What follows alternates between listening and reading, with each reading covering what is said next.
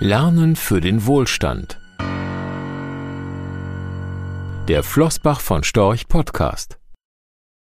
Die Kolumne der Analystin Shenwei Li gibt einen Einblick in den Alltag in China. Diesmal geht es um eine Reform der Schulen mit weitreichenden Folgen.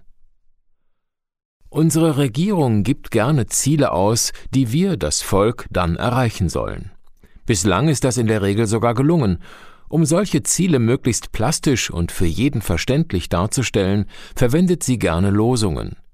Zusammen reich werden ist eine davon, zu finden in unserem aktuellen Fünfjahresplan.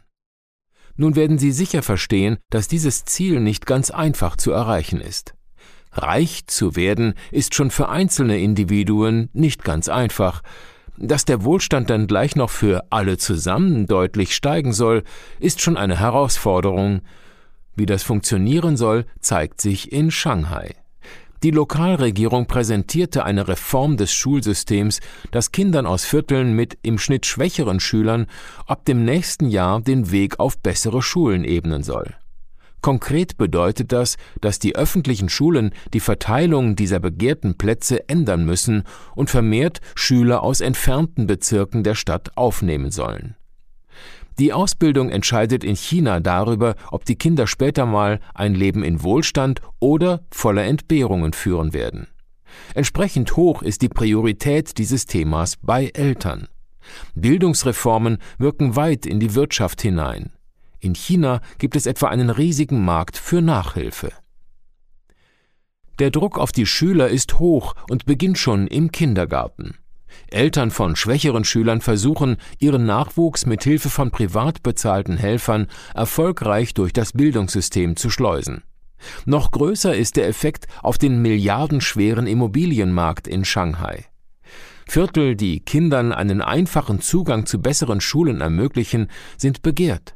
Das wirkt auch auf die Mieten und Preise für Eigentumswohnungen, die dann oftmals doppelt so teuer sein können wie in benachteiligten Vierteln. So ist die Bildungsreform auch ein Mittel, regulierend auf den vielerorts heiß gelaufenen Immobilienmarkt in Shanghai einzuwirken und die soziale Segregation in der Stadt abzumildern. Nach dem Kindergarten besuchen die Kinder bei uns die Grundschule, dann eine Mittelschule, es folgt das Gymnasium und zuletzt die Uni. Zumindest im Idealfall. Selbst im fortschrittlichen Shanghai konnte nur knapp die Hälfte der Mittelschüler aufs Gymnasium, der Rest geht auf die Realschule. Rund sieben Prozent der Abiturienten schaffen es auf die Elite-Unis. Die Konkurrenz unter den Kindern beginnt schon im Kindergarten. Wer es bis auf eine Elite-Uni geschafft hat, ging durch eine harte Auslese. Hilfreich ist dabei der Besuch einer der privaten Schulen, die in Shanghai trotz der zu entrichtenden Schulgelder von der Regionalregierung lange Zeit bevorzugt wurden und die eine bessere Qualität der Bildung bieten. Vor dem Jahr 2019 konnten sich alle Schüler zuerst bei den privaten Anbietern anmelden. Nur die Besten wurden aufgenommen.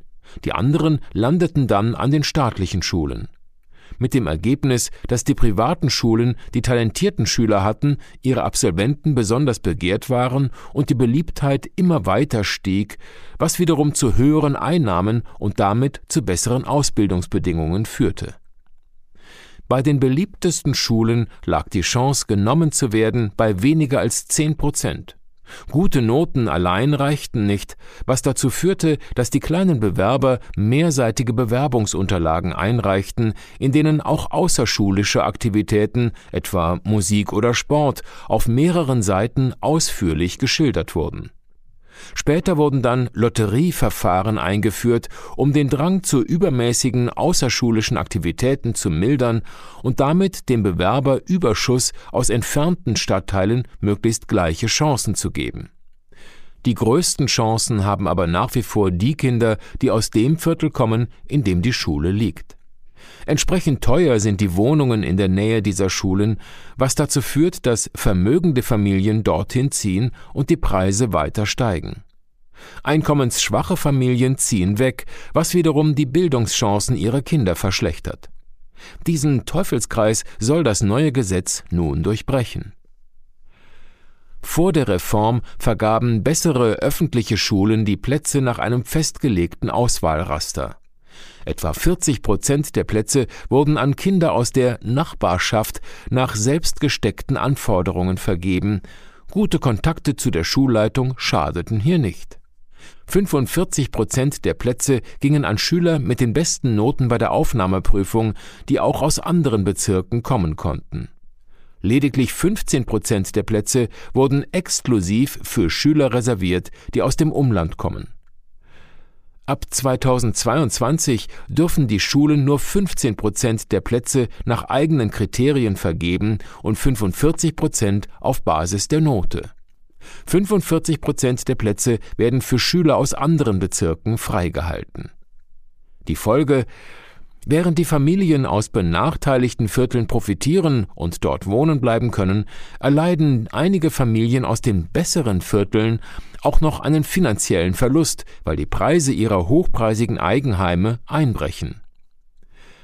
Das Beispiel Bildung zeigt, wie schwierig es ist, den Kuchen neu zu verteilen, wie man in China sagt. Das gilt auch für ein Land, in dem eine Partei die Regeln flexibel vorgibt und auch mal fundamental ändern kann. Bei jeder Reform gibt es Gewinner und Verlierer. Gemäß der Losung Zusammen reich werden dürfte es in den nächsten fünf Jahren in China wohl noch öfter dazu kommen, dass die Unterschicht gewinnt, während die Ober- und die Mittelschicht zu den Verlierern gehören. Die Analystin Shenwei Li berichtet in ihrer Kolumne Mail aus Shanghai in unserem Magazin Position von ihren Erfahrungen. Ganz aus dem Blickwinkel einer Chinesin. Das Magazin können Sie auf unserer Website unter www.flossbachvonstorch.de slash Position kostenlos abonnieren.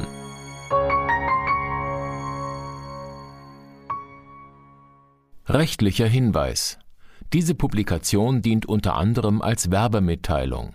Sie richtet sich ausschließlich an deutschsprachige Anleger mit Wohnsitz bzw. Sitz in Deutschland, Österreich, Luxemburg und in der Schweiz. Die in dieser Veröffentlichung enthaltenen Informationen und zum Ausdruck gebrachten Meinungen geben die Einschätzungen von Flossbach von Storch zum Zeitpunkt der Veröffentlichung wieder und können sich jederzeit ohne vorherige Ankündigung ändern.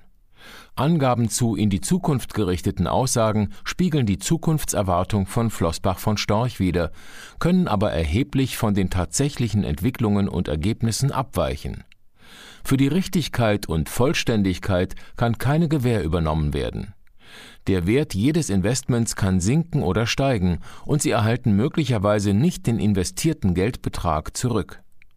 Mit dieser Veröffentlichung wird kein Angebot zum Verkauf, Kauf oder zur Zeichnung von Wertpapieren oder sonstigen Titeln unterbreitet.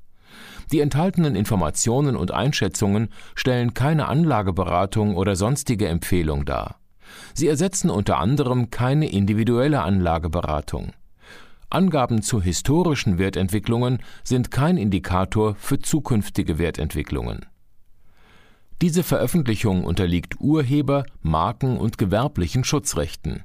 Eine Vervielfältigung, Verbreitung, Bereithaltung zum Abruf oder Online-Zugänglichmachung, Übernahme in andere Webseite, der Veröffentlichung ganz oder teilweise in veränderter oder unveränderter Form ist nur nach vorheriger schriftlicher Zustimmung von Flossbach von Storch zulässig ein umfangreiches Glossar zu Themen und Begriffen finden Sie auf www.flossbachvonstorch.com slash glossar slash. Diese Veröffentlichung unterliegt Urheber-, Marken-, gewerblichen sowie wettbewerbsrechtlichen Schutzrechten. Copyright 2020 Flossbach von Storch. Alle Rechte vorbehalten